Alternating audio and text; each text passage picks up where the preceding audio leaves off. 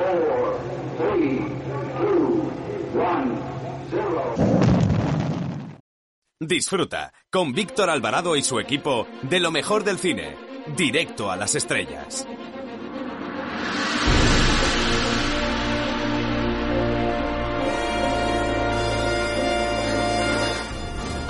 Hola, soy Paspadilla y quiero mandar un saludo, mm, ¿cómo diría? Como un email, directo a las estrellas. Un beso muy fuerte.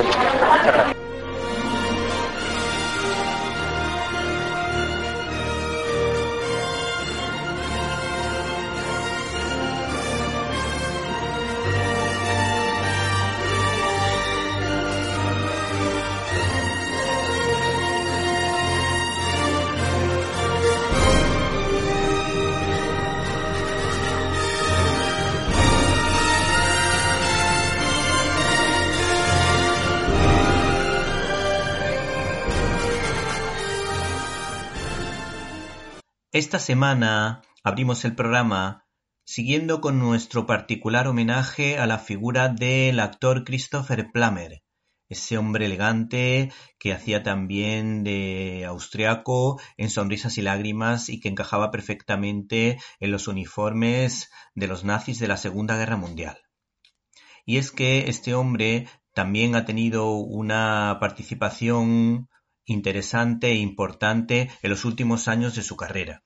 Fue un hombre que se convirtió con el paso de los años en un secundario de lujo super cinco estrellas, y lo recordamos por películas como Puñales por la espalda, por cintas de animación a las que le puso voz como Se armó el Belén y la obra maestra de Pixar Up, también lo hizo realmente bien en películas como Remember, Nunca es tarde, El Cyfred, y la verdad que todo lo que hacía lo bordaba. Por ejemplo, en El Sicario de Dios también tiene un buen papel, en Beginners, Principiantes y por supuesto también lo recordamos en pequeñas películas pero siempre interesantes como Plan Oculto o La Casa del Lago. Así que descanse en paz este canadiense con alma de austriaco que nos maravilló a todos con la canción de Edelweiss. Edelweiss, Edelweiss.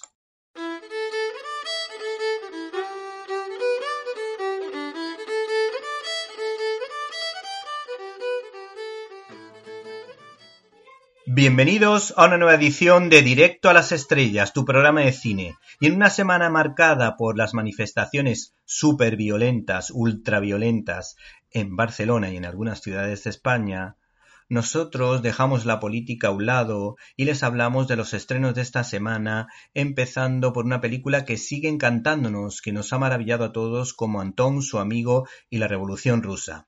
Además, esta semana, como no hay muchos estrenos, hemos preparado un especial sobre series de televisión y para ello traemos y hemos invitado a este programa a Isidro Catela, todo un experto en el mundo de la televisión. Y por otra parte hablaremos con Santiago Navajas, que nos va a hablar también de series de televisión, pero desde un punto de vista filosófico. Y no pueden perderse nuestras secciones habituales, como por ejemplo la firma de Jaime Pérez Laporta, que en esta ocasión ha preparado un especial sobre la figura de Woody Allen. Para comentarios, dudas y sugerencias puedes escribirnos a la dirección que ya sabes info arroba cinelibertad.com, repito, info arroba cinelibertad.com. Y si no, no puedes escucharnos en directo y quieres hacerlo en diferido, puedes hacerlo a través de nuestra página web, o mejor dicho, nuestro canal de iVox Cine y Libertad, donde puedes encontrar todos los contenidos relacionados con este programa y otras cosillas que quizá te puedan interesar. Así que no te olvides de nuestro podcast de iVox Cine y Libertad. Por otra parte, hemos recibido un correo electrónico de Marina Román que nos recomienda una serie que particularmente le ha hecho muchísima, muchísima gracia. Se llama Cobra Kai que como saben ustedes es una serie que está haciendo las delicias de los amantes de los años 80, de los que disfrutamos en esa época. Por último, si quieres dejarnos tu comentario, puedes escribirnos a info.cinelibertad.com. Comenzamos.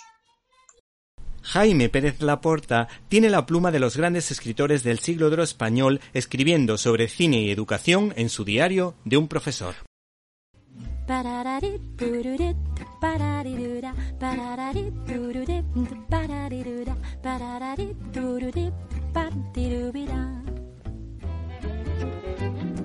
Sígueme, ¿quién soy? Dímelo, sígueme. Tu doble soy yo, sígueme. Quizá yo sea tú.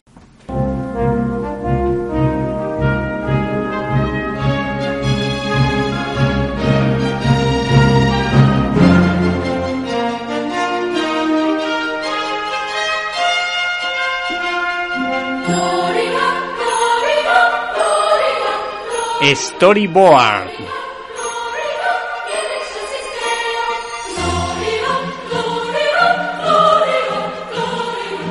Al director Otto Preminger lo recordamos por magníficas películas de diferentes géneros como El judicial con anatomía de un asesinato, El histórico religioso del cardenal o la inolvidable pieza de cine negro Laura, una auténtica obra maestra basada en la excelente novela de Vera Caspari. Sin embargo, la cosa no se queda ahí, pues en la película Traidor en el infierno, su actuación es clave, es definitiva en esa película de Billy Wilder y adaptó la difícil producción Buenos días tristeza, basada en la obra homónima de François Sagan, que ahora edita Planeta en versión cómic de la mano del ilustrador Frédéric Revena, que le da ese toque frívolo que rodea esta historia de toque morboso, apoyándose en una muchacha falta de cariño por ser huérfana de madre y por tener un padre al que solo le interesa ir saltando de flor en flor. Y hay que decir que esta chica pues tiene dificultades para ser feliz porque vive en un entorno que no le favorece y carece de referentes morales y espirituales que guíen su vida.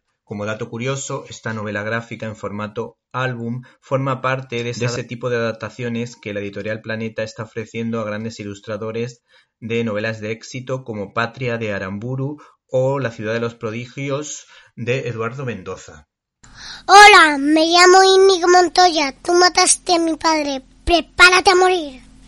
Estás escuchando el directo a las estrellas con Víctor Alvarado.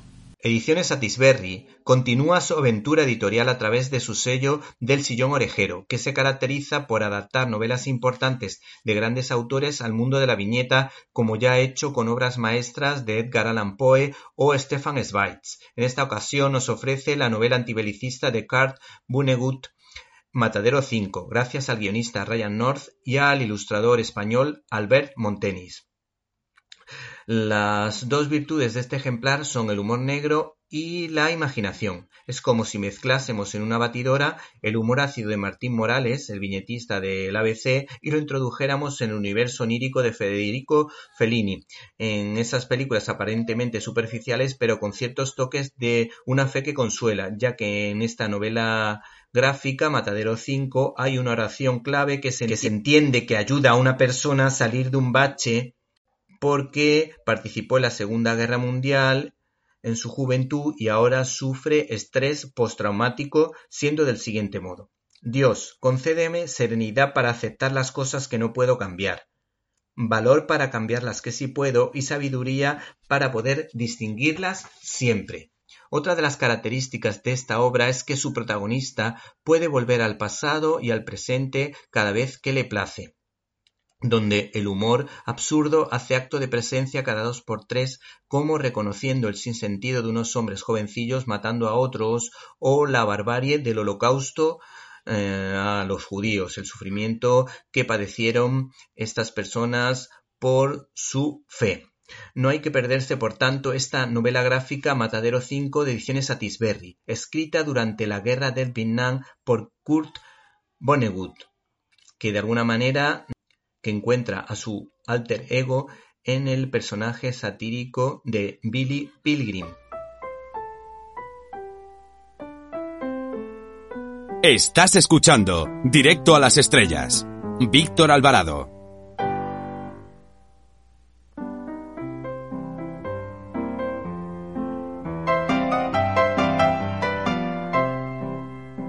Críticas en un minuto.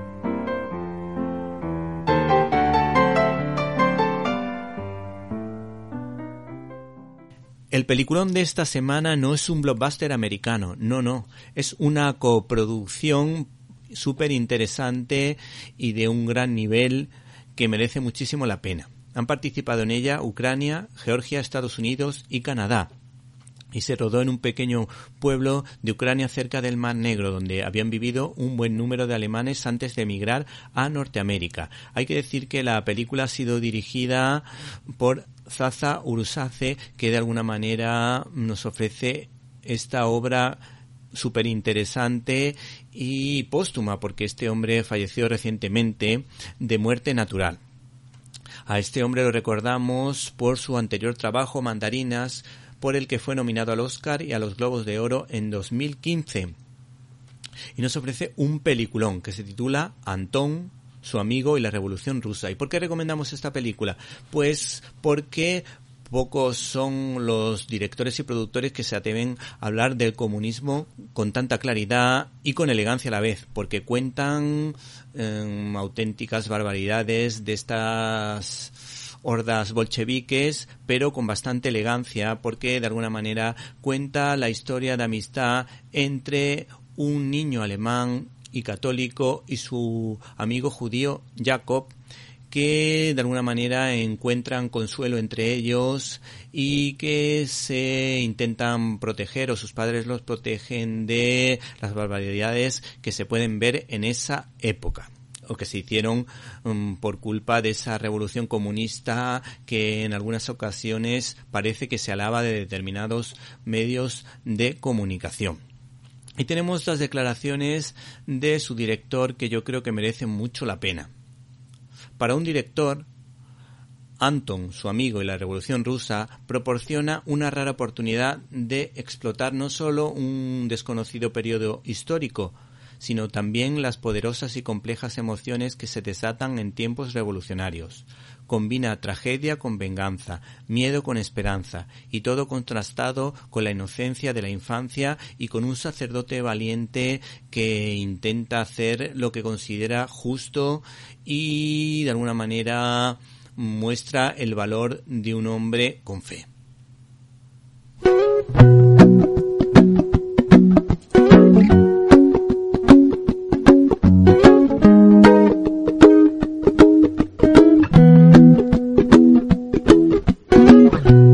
La Biblioteca Cinéfila.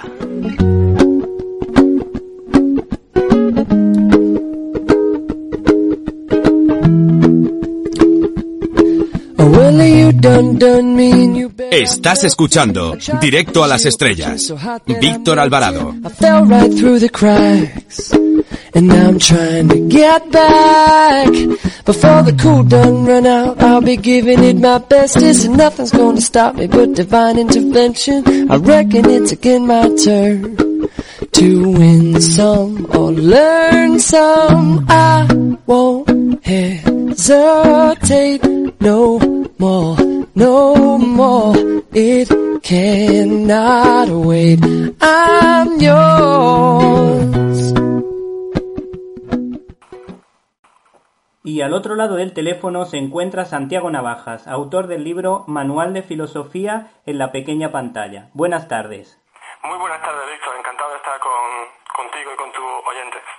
Bueno, Santiago Navajas es colaborador de Libertad Digital y filósofo. Santiago, ¿es posible hacer filosofía partiendo de series de televisión?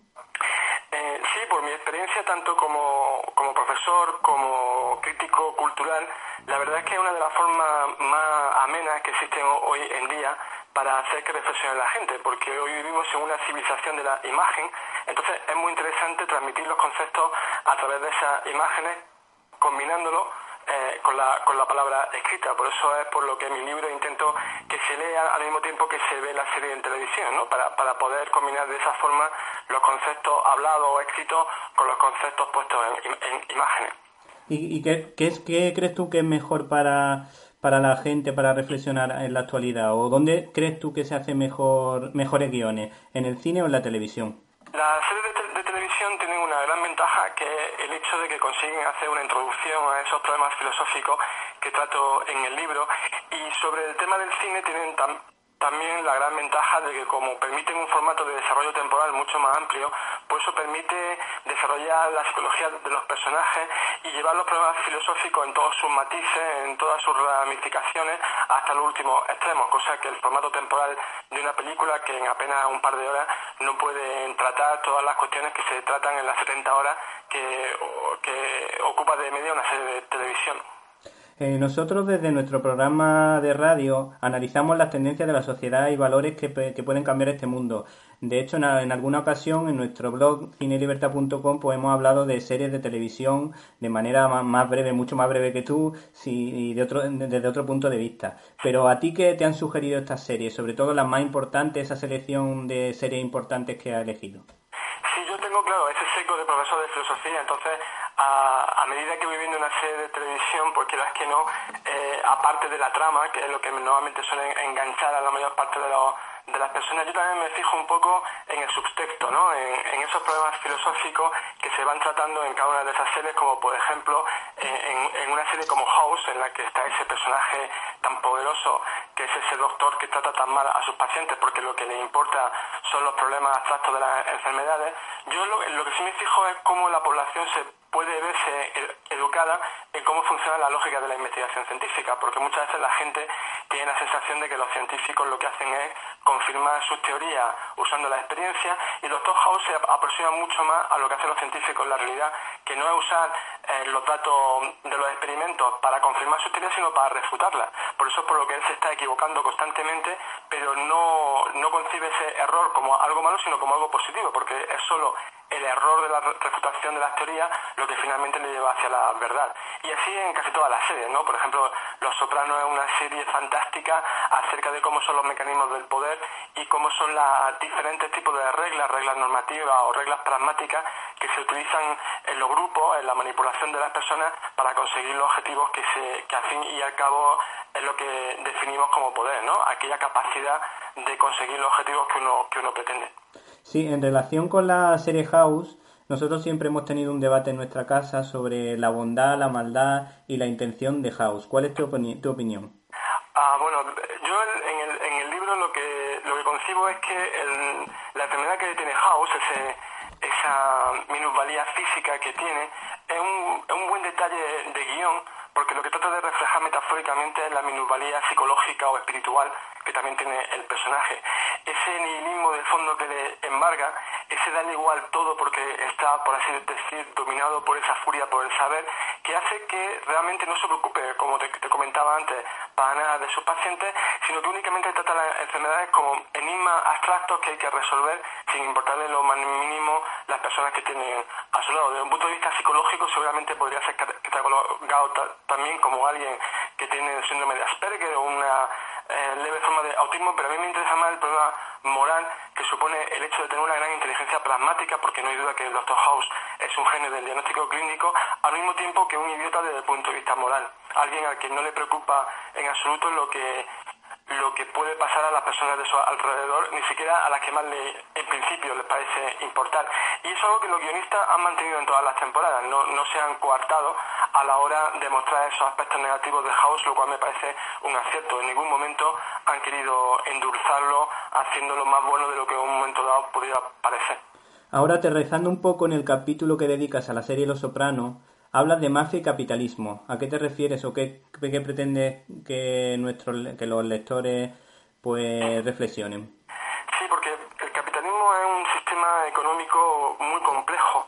Eh, yo ahí mm, reflexiono sobre el, padre fundador del, capitalismo desde el punto de vista filosófico y económico también, que fue Adam Smith, que escribió dos libros muy importantes. Por un lado, desde un punto de vista económico, La riqueza de las naciones, que es el más famoso, pero también escribió eh, La teoría de los sentimientos morales desde el punto de vista ético.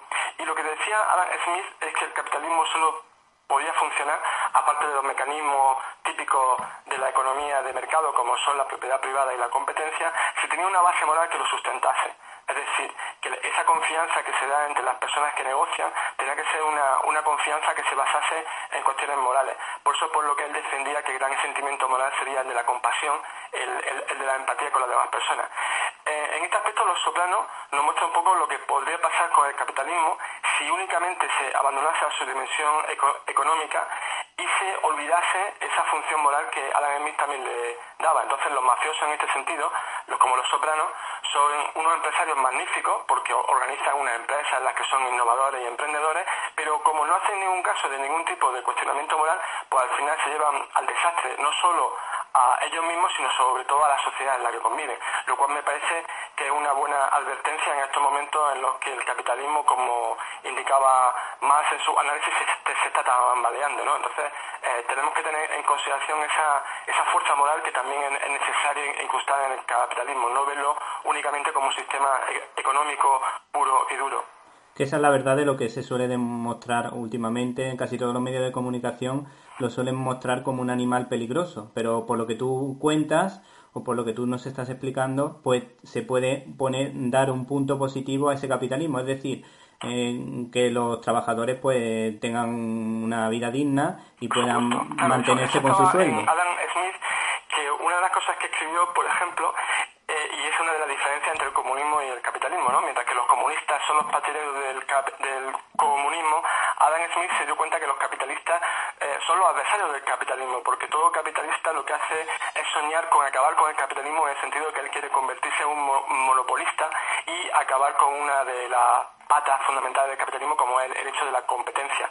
Entonces Adam Smith decía que si unos empresarios se reuniesen, por ejemplo, para pactar precios o para pactar condiciones que anulasen la competencia, habría que de- detenerlo y meterlo en, la cárcel. O sea, que hoy sería Adam Smith el primero que estaría en contra de estos sindicatos de empresarios que también son los que están manipulando el mercado en su, pro- en su propio interés y que no permiten que el mercado en su propia dinámica, por ejemplo, recorte beneficios de esos grandes empresarios y de esos grandes directivos de las empresas que se ponen sueldos eh, eh, inmensos y de una forma completamente arbitraria y no permite que esas ventajas que podrían venir del lado del capitalismo lleguen a, los trabajadores, lleguen al mundo entero. Sí, ahora con respecto a la serie de los Simpsons, destaca el valor del perdón, ya que Homer siempre sale pidiendo perdón en muchas de las situaciones, y luego también nos comentas que la, la película Los Simpsons, pues de algún, desde- se puede decir que desde un punto de vista humano, eh, defiende el valor de la familia. Claro, Los Simpsons es muy interesante porque vivimos en una sociedad también, en la sociedad occidental contemporánea, en que la familia eh, está pasando un, periodo de mutación que va cambiando de un modelo tradicional hacia un modelo múltiple en que se dan múltiples formas de familia. Entonces los Simpsons reflejan en sus mismas circunstancias esta crisis del modelo tradicional de familia con mucho humor, con mucho ca- cariño, pero también abriéndose a esa mutación que se está produciendo en la, en la sociedad. Por eso yo me encuentro con que hay muchos padres que no les gusta que sus hijos vean los Simpsons, quizás también porque les muestran a las claras cómo esa familia en la que esos niños viven están en crisis. Pero lo interesante es que no hace reflexionar, como todas estas series que analizo en el libro, sobre estas cuestiones sin darnos una moralina, sin decirnos lo que tenemos que pensar, simplemente planteándonos problemas que están ahí, por ejemplo, acerca de la ascensión de las mujeres y cómo las mujeres se introducen en el mundo profesional desafiando el status quo que hasta este momento disfrutábamos únicamente los hombres. Y entonces en ese momento nos hace da- darnos cuenta de cuáles son las respuestas que nosotros podríamos darle autónomamente a esos problemas que estas series dan. Y eso es lo bueno de las series norte- am- norteamericanas, por lo menos de las mejores, y quizás las españolas no tienen, ¿no? Y es que no tienen esa vocación de adoctrinamiento que muchas veces se perciben en las series españolas, sino, como te comentaba antes, una vocación de apertura hacia la imaginación y la inteligencia del espectador, y por eso el, el espectador que siente eso se siente tan, tan leal y tan, y tan a la expectativa de lo que estas series eh, en cada te- temporada le van a ofrecer. Son impredecibles en su misma dinámica. Sí, ahora muy brevemente te voy a nombrar dos o tres series y me dice algo que destacarías de ellas. Van prácticamente eh, 15 segundos por cada una. Eh, la serie 24, 24 es sobre todo dinamismo, adrenalina y una gran capacidad para ponernos en tensión y engancharnos eh, de un capítulo a otro. en Mad Men hablas de los peligros de la propaganda. Exactamente. Eh, Mad Men, sobre todo, a mí lo que me interesa son los personajes femeninos, lo que, estaba, lo que te estaba comentando antes, y de cómo las mujeres cada vez más están introduciéndose en la serie de televisión con personajes protagonistas como un reflejo de lo que también pasa en la sociedad. Los personajes fundamentales de Mad Men, a mí por lo menos los que más me interesan, no son eh, los famosos protagonistas y dueños de esta academia de publicidad, sino los personajes secundarios que poco a poco van tomando cada vez más protagonismo. Y por último, ¿qué tiene la serie El ala oeste de la Casa Blanca para que haya gustado tanto? Y si esa serie gira a la izquierda o a la derecha, porque la verdad es que no lo tengo demasiado claro. El ala oeste de la Casa Blanca, por decirlo muy brevemente, es un máster de acción, comunicación y pensamiento político que cualquier persona que esté interesada en, la, dinámica política tendría que ver.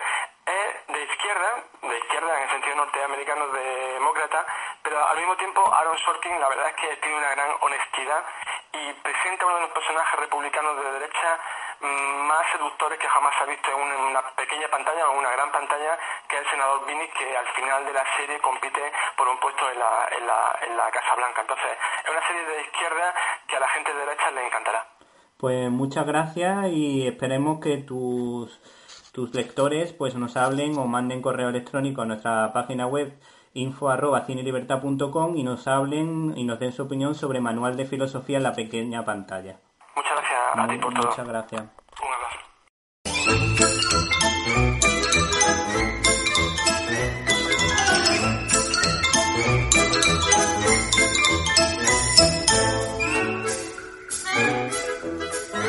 Estás escuchando Directo a las Estrellas. Víctor Alvarado. Esta va a ser la primera vez que voy a entrevistar a un profesor que me haya dado clase. Su apellido Catela, su nombre Isidro. Nos conocimos en la Universidad Pontificia de Salamanca y es uno de los autores, junto a José Ángel Ajejas, de Series en Serio, claves éticas en la ficción audiovisual de Digital Reasons. Eh, buenas tardes. Hola, buenas tardes, Víctor. Todavía recuerdo con cariño esa anécdota periodística que nos contaste en unos cursillos de verano, en la que tuviste que entrevistar de manera precipitada a un obispo y no solo hablasteis de temas profundos de fe, sino también de baloncesto. ¿Se lo puedes contar a nuestros oyentes? Sí, yo también lo recuerdo con mucho cariño. Éramos eh, un poco más jóvenes entonces, ya por los años 90 en la Universidad Pontificia de Salamanca, donde yo estudié, donde yo comencé a dar clase y donde de forma providencial para mí comencé a formar un pequeño grupo con los alumnos de últimos cursos eh, para cubrir las necesidades que la diócesis tenía, ponernos al servicio. Eso fue creciendo después en la región del Duero. Y en concreto creo que te refieres a la entrevista de Don Braulio porque fue el que me habló de baloncesto, de sus años en Nueva York, en Manhattan, el actual arzobispo emérito de, de Toledo que fue obispo de Salamanca, de los más oriantes, arzobispo de Valladolid y bueno, sí, guardo con, mucho cariño aquellas eh, mis primeras entrevistas, que eran entrevistas en profundidad dentro de un programa que se llamaba El Espejo de la Diócesis y al que me ayudaban alumnos pues que tenían pocos años menos que yo porque yo estaba recién salido del horno de la, de la universidad. La verdad es que allí se formó una comunidad de vida, pues, todavía mantenemos amistad, eh, aunque cada uno andamos por una parte del mundo, todos, casi todos, comunicando el, eh, el Evangelio de una u otra manera. Luego diste el salto al programa cultural El Espejo de la Cultura, que creo que se emitía eh, los sábados a mediodía y que creo que fue un referente. ¿Cómo surgió esa posibilidad? Y seguramente que a nuestro oyente le interesa de dónde vino tu afición al análisis de series de televisión, eh, por ejemplo, o diversos programas, porque yo recuerdo que fuiste de los primeros en hablar de que Jordi Hurtado era un hombre que no envejecía nunca en televisión.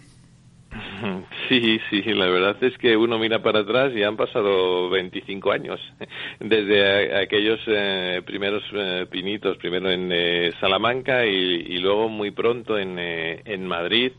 me llamo José Luis Restán, que todavía está ahí al frente de la programación social y religiosa de la, de la cadena COPE y en concreto ese era un programa que dirigía y presentaba Faustino Catalina también en, eh, en, eh, en COPE, ¿no? Y mm, del que guardo un, recuerdo entrañable. Yo siempre he sido un, animal cultural, en el buen sentido de la palabra. He devorado desde pequeño, yo creo que eh, que nací con un periódico en las manos, buscaba todo lo que había por casa y lo, mm, lo leía, empecé aficionándome a la lectura con Tintín, con Asteris y con las páginas de cultura y de deportes de los periódicos eh, locales que me, me, gustaba todo lo, todo lo que había y en cuanto pude eh, pues eh, también fui, fui al, teatro, como lo sigo haciendo con mis hijos, al, cine y a asomarme a aquella pantalla que teníamos casi en, en, blanco y negro, teníamos la primera, el UHF. Entonces, eh, siempre me, me interesó mm, pensar, eh, pensar la comunicación y pensar la comunicación especialmente audiovisual, ¿no? Primero los contenidos de televisión y después el contenido que de alguna forma marca nuestro nuestro tiempo, ¿no? Las series que tienen antecedentes en aquella televisión de antaño, pero que, que al fin y al cabo mm, nos cuentan historias muy muy parecidas. Siempre me interesó mm, pensarlas y ayudar a dar claves para disfrutarlas, para disfrutarlas eh, en positivo, por supuesto, en clave de anuncio, pero también, ¿por qué no?, de denuncia, de ver que, mm, que todo tiene una intención y en la medida de lo posible pues eh, ir formando un pensamiento crítico y libre para no dejarnos eh, manipular ¿no? bueno aquellos fueron los primeros programas de televisión hasta llegar a día de hoy a las series sí sí creo recordar que tu labor como escritor empezó a despuntar a través del microrelato y ganaste un premio ¿cuál es el secreto para dominar este género tan peculiar? Pues eh, para mí es uno, no es porque yo me dedique a él, la verdad es para mí es un oxígeno, siempre lo ha, eh, lo ha sido, llevo ya una treintena de premios literarios y no me dedico mm, especialmente a ello más que en los momentos de oxígeno, porque mm, para mí coger oxígeno en la lectura y en la literatura, tanto leyéndola como construyéndola, mm, me da buena parte de la, de la vida, encuentro mucha, mucha inspiración. es un género más complicado de lo que parece, porque em, siempre escribir es reescribir, es volver ¿no? Eh, sobre ello, la tarea de ser mejor cada día. ¿no? Pero el, el microrelato necesita una eh, condensación muy muy especial, muy particular. Hay quien habla de 250 palabras, bueno, vamos a dejarlo por ahí, ¿no? Incluso hay quien ya en nuestra época del fragmento se aventura a hablar de nanorelatos, hay concursos de nanorelatos, de prácticamente eh, menos de un tuit, menos de 140 o 280 caracteres. Entonces, bueno, forma parte eh, de los gustos de un tiempo como, como el nuestro, donde mm, se, hay un consumo masivo en píldoras, en pequeños fragmentos, ¿no? Eh, por un lado, eso es, eh, eso es cómodo, eh, pero por otro, construirlos es, complicado, porque a uno le sale contar la historia con muchas palabras y luego pues hay que pulir. Hay técnicas, lógicamente, pero en, es un género que si pudiéramos definirlo de alguna manera, aparte de una buena historia, que siempre tiene que haber un buen contenido, un género en el que siempre menos es más. Y hay que pulir, pulir y volver a pulir. Bueno, una vez me dio a mí por escribir un pequeño microrelato de pocas palabras y mm, creo que me quedó bastante bien. El caso es que como no lo apunté en ningún lado, pues quedó como si no lo hubiese escrito. Sí, sí, eso la, la inspiración y la servilleta siempre a mano, ahora el móvil, ¿no? Mm, la, la vida misma, si uno la mira con ojos de asombro, es motivo de inspiración. Entonces, eh, yo en los, eh, en los viajes me inspiro mucho, pero eso, cuando voy conduciendo, cuando voy en el tren, en el, en el avión, o cuando, bueno, cuando sucede algo imprevisto y, efectivamente hay que apuntarlo. Y cada vez vamos viendo que más, porque la memoria flaquea, uno no tiene una memoria de elefante. Entonces, hay que apuntarlo y hay que apuntarlo también, a veces para desecharlo, ¿no? Si, mm, no solo para el microrelato, sino bueno, pues para contar una anécdota en clase, para ponerlo en relación con otra eh, otra idea, porque luego el elaborar el pensamiento es eh, poner ideas en relación, ¿no? Y, y, para eso mm, pues no queda otra por muy buena memoria que uno tenga que apuntarlo. Así que sí la próxima apunta no sí sí. Eh, tu trabajo como crítico televisivo te ha permitido conocer las luces y las muchas sombras de este medio. ¿por qué has optado en esta ocasión por las series? Bueno, yo creo que es un proceso de decantación natural, porque mm, me parece que comprender el eh, mundo que en el que vivimos hoy es en buena medida comprender las series. No solo es que mm, cuantitativamente sea un género al, al, alza. ¿no? En el prólogo del libro comento que las últimas cifras del Observatorio de la serie nos hablan de que solo en España, mm, pues prácticamente nueve de cada diez personas confiesan de que en estos momentos están, confiesan que en estos momentos están viendo una, una serie de televisión, ¿no? Mm, sino porque eh, no solo es una vía de escape, de entretenimiento, sino mm, me parece que eh, las series, y así lo he ido viendo en los últimos años, eh, son por una parte un reflejo de buena parte de nuestra sociedad, de tal manera que es muy fácil ir eh, utilizando las series como herramienta pedagógica. Toda posición de cámara, decimos en, ética de comunicación audiovisual, es una posición moral, hay una intención, y ir desvelando esas, eh, esas intenciones. Y mm, reflejo como espejo, pero también como mm, en muchos casos, y me interesa mucho, como intento de eh, moldear conciencias, actitudes, es decir, como mm, eh, prescriptores de una determinada agenda social.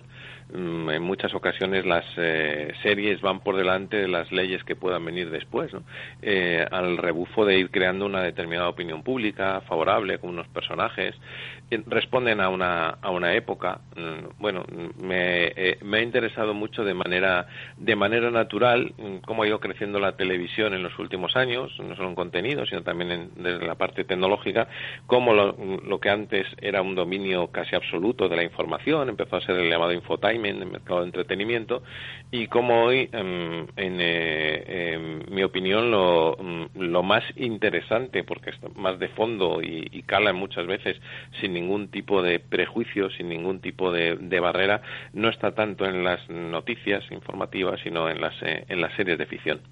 Bueno, yo llevo publicando eh, críticas de serie de televisión en pantalla 90, yo creo que uh -huh. casi 10 años, 9 o 10 años, y es verdad, estoy completamente de acuerdo contigo en que algunas series, es verdad que hay otras que no, hay algunas historias que lo hacen realmente bien, -huh. tienden a lavar un poco el cerebro a las personas para ir poco a poco preparando un caldo de cultivo para que luego se puedan aprobar ciertas leyes con las que a lo mejor no estamos de acuerdo, leyes en contra de la vida, a favor de la eutanasia, a favor del aborto.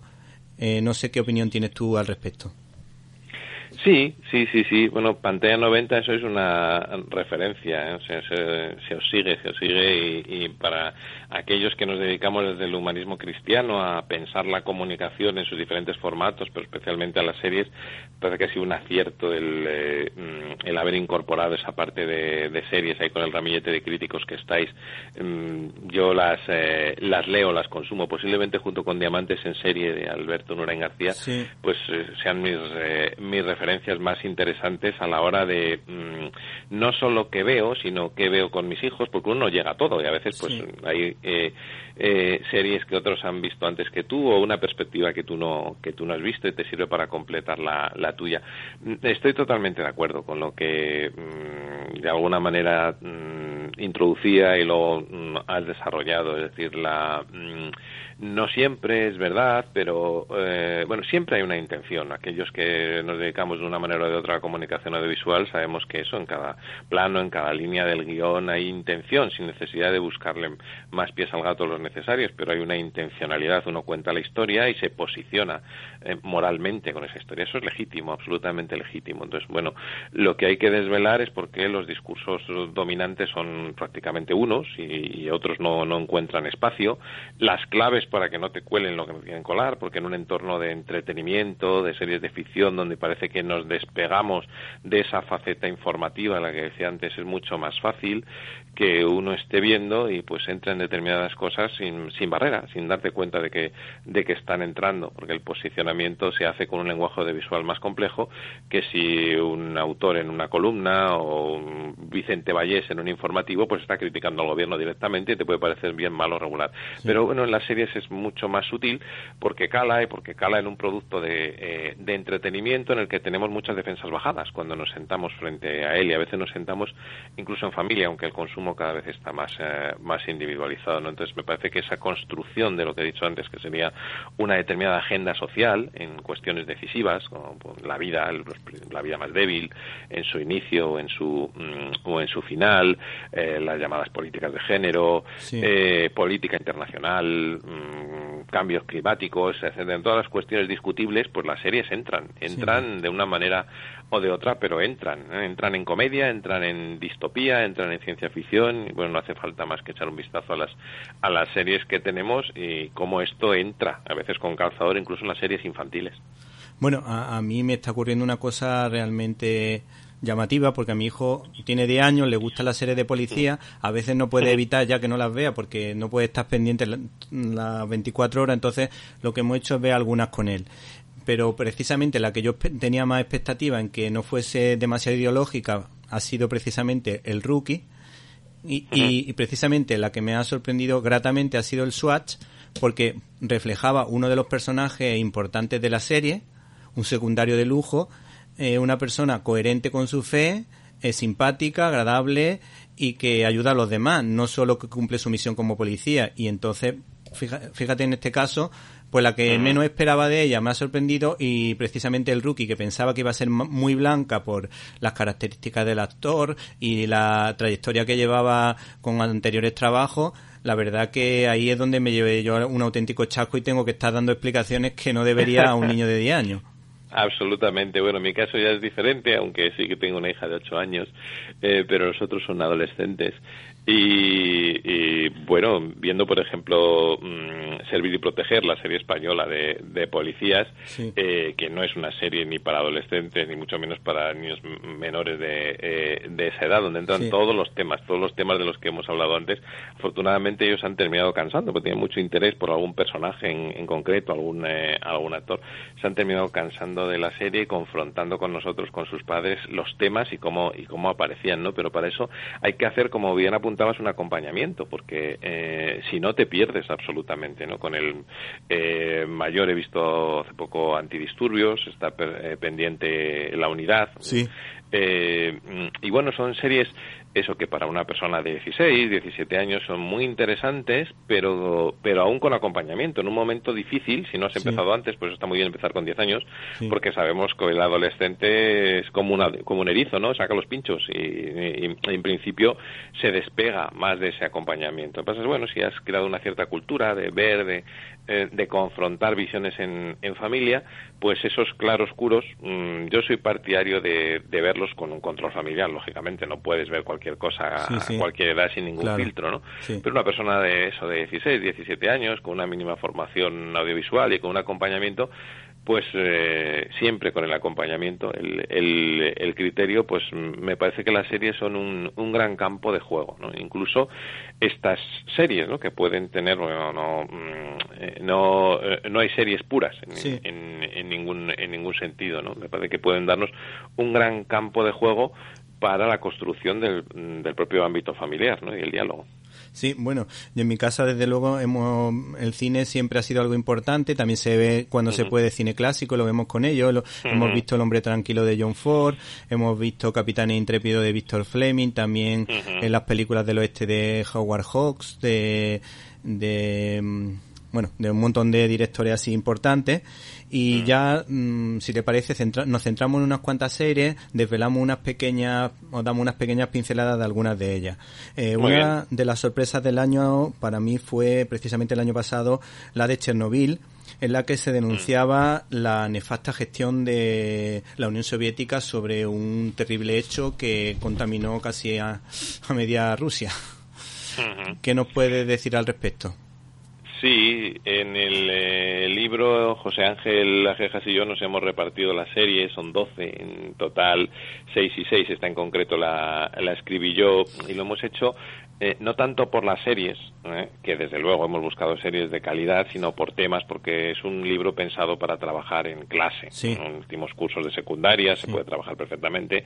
Y también algunos temas, como estamos haciendo nosotros en la universidad. Este en concreto, este en concreto está dando muchísimo juego este año con eh, eh, asuntos tan variados como la posverdad, que entra de juego aquí, Sí. las, eh, las fake news, el intento de control de la información imposible siempre, como poner puertas al campo por un estado de cariz totalitario, una, em, eh, como cuestiones como la memoria histórica, ahora que tanto hablamos de Sí. si puede ser o no histórica la memoria, ¿no? Mm. Eh, que me sirve para trabajar con los eh, alumnos en, en diferentes niveles la construcción de un relato, ¿no? El, el acontecimiento, el accidente de Chernóbil del año 1986, eh, por un lado, mm, el libro, eh, después en el que está basado, eh, Voces de Chernóbil, que es un ejercicio periodístico interesantísimo, ¿no? y cómo desde el libro se crea una serie, ¿no? Mm, cómo se posiciona el, el autor. Y para mí también una de las eh, sorpresas, quizá una serie un poco agónica para ver en estos tiempos de Sí, pandemia ¿no? que sí. atravesamos, porque es una serie muy, mm, muy luminosa en muchos sentidos, ¿no?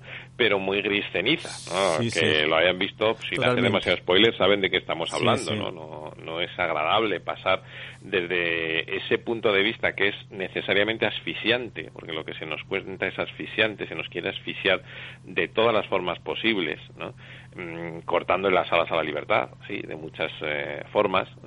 Bueno, pues en esa gran metáfora que es la, nube gris, me parece que mm, Chernóbil, yo hablo en el libro como una gran serie para estudiar los totalitarismos, eh, para trabajar en la cuestión del leviatán contemporáneo, con universitarios, ¿no? las formas del Estado y, mm, y la libertad al final, ¿no? la libertad de los individuos en ese, en ese juego entre estatalismo y, liberalismo. Y luego, mm, desde el punto de vista de las... Eh, no es una serie divertida, divertida, es una serie interesantísima desde el punto de vista histórico y como la historia nos tiene muchas cosas que decir sobre los tiempos actuales, ¿eh? sobre lo impredecible, lo vulnerables la vulnerabilidad común, lo vulnerables que somos, qué pasa cuando una pandemia te azota, qué pasa cuando mm, un fallo humano añadido a una negligencia política elevada al cubo nos sitúa ante una situación como la de Chernóbil. Eh, bueno, la autora de Voces de Chernóbil comienza diciendo en el libro, en buena manera recoge también el espíritu de la serie, por qué Chernóbil es un acontecimiento que nos ha cambiado la forma de ver el mundo. Como no podemos verlo exactamente igual, aunque solo fuera por eso, hay que ver, eh, hay que ver Chernóbil y pasarlo mal un rato, ¿eh? que se pasa, que se pasa mal. Algunos de tus ensayos están plagados de frases potentes que hacen referencia, por ejemplo, al escritor católico Chesterton o, en este caso, para hablar de una serie casi para todos los públicos como Downton Abbey, recurre a la siguiente frase de Eliot. Tenemos que ser modernos para defender el pasado y creativos para defender la tradición. ¿Qué querías decir con esto? Sí, bueno, esa, ese capítulo lo ha escrito eh, José Ángel Ajejas. Ah, ahora bueno, es una de tuyo. Mm, el de Danton Abbey, pero lo hemos hablado mucho. Él es muy chestertoniano, como yo también. Estamos muy de acuerdo en ese, en ese punto.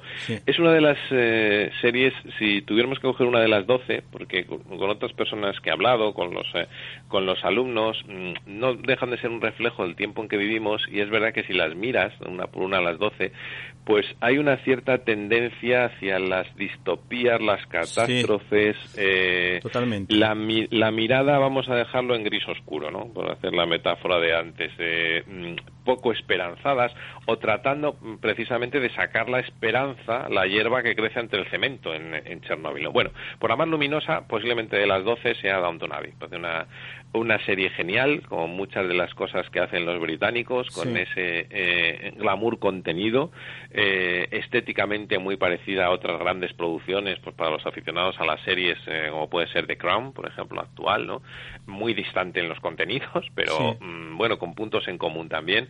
Y mm, me parece que eh, Danton Abbey, que es una serie majestuosa para empezar a ver en familia, eso a partir de adolescentes, ¿no? Que puedan entender, es una serie que mm, nos deja un par de lecciones por lo menos interesantísimas. Una, eh, la acabas de decir, posiblemente la más importante para trabajar con nuestros jóvenes, que evite el, el adanismo, ¿no? La historia no, no empieza con nosotros ni, eh, ni antes de ayer. Entonces, eh, bueno, cómo es necesario para entender nuestro presente y mirar al futuro con las claves que se necesitan, el entender bien la tradición. ¿no? Estamos muy acostumbrados y cada vez más para polarizar la sociedad tirar de la ruptura, ¿no? de una hermenéutica, de una interpretación de la historia desde la ruptura. ¿no? Pues, pues ese, eh, Downton Abbey no hace eso.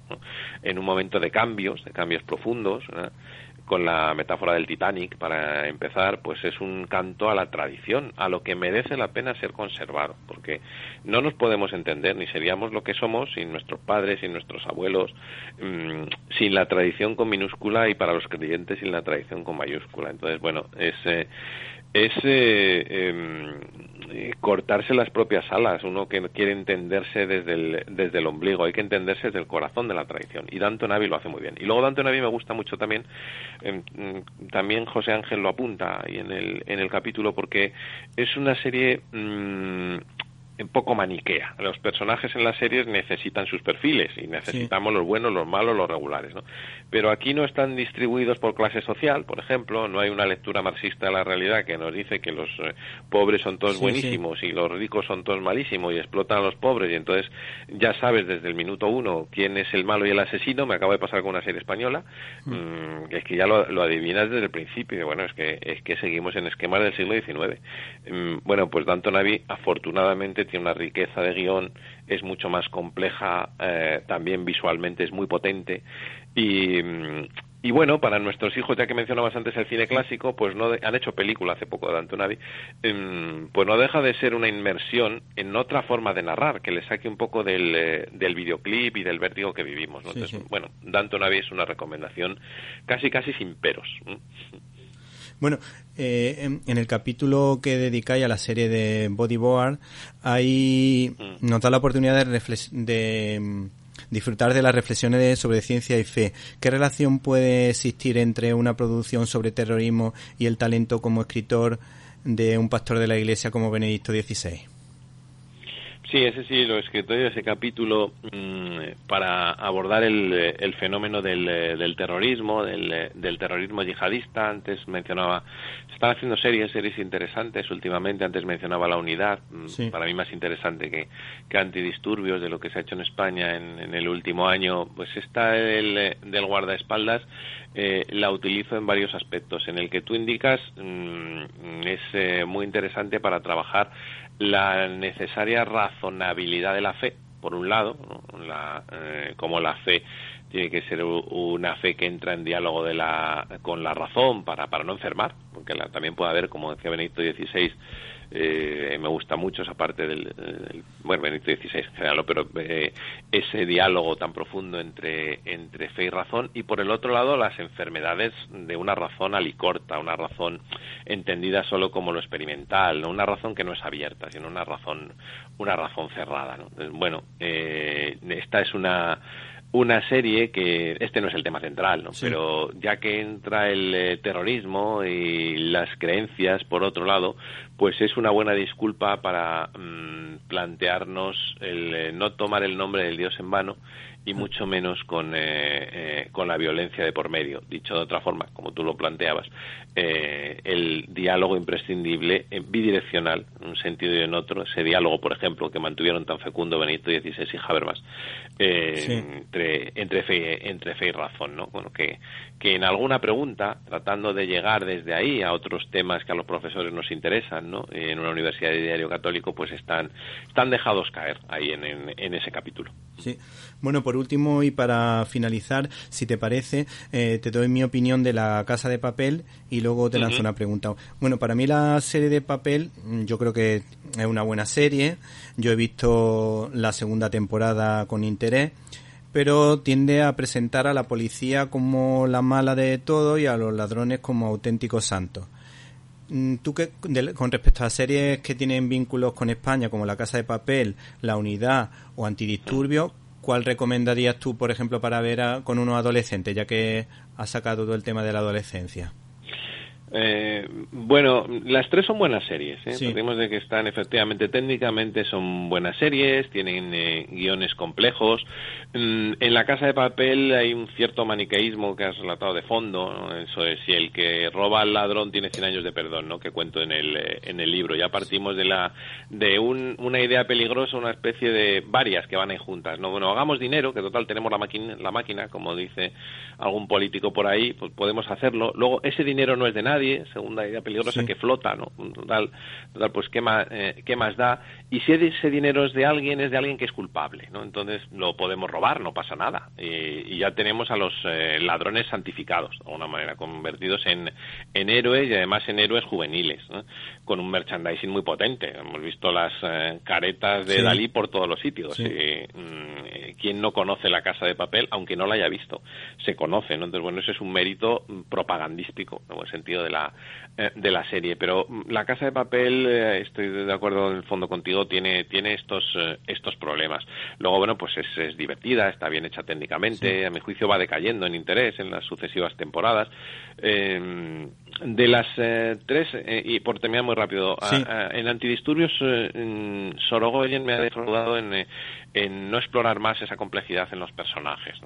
Nos, una unidad que mm, se han quejado de la propia policía desde dentro, que es eh, presentada poco menos que como auténticos animales eh, sociales en el peor sentido de la palabra, eh, cocainómanos, agresores, sacan toda su agresividad con quien no deben, gente muy, muy problemática a nivel personal ya sabemos que si hay uno normal, pues uno va a dar juego para el guion de la serie, pero hombre, cargar tanto, tanto la mano. Eh, dicho esto, es un tema de absoluta actualidad y me parece muy interesante la aproximación que se hace de un género híbrido, casi es un documental en muchos momentos, ¿no?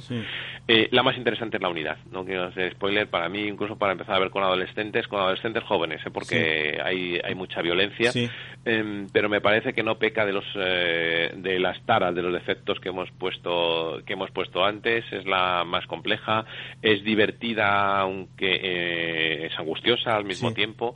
Eh, y bueno, tiene alguna pequeña cosa por ahí con eh, la cuestión de la religión y una primera comunión, pero vamos, muy, muy, muy de pasada, nada que no se pueda ver con un 17, 18 años, dialogar con, con ellos, me parece de las mencionadas la, la más interesante.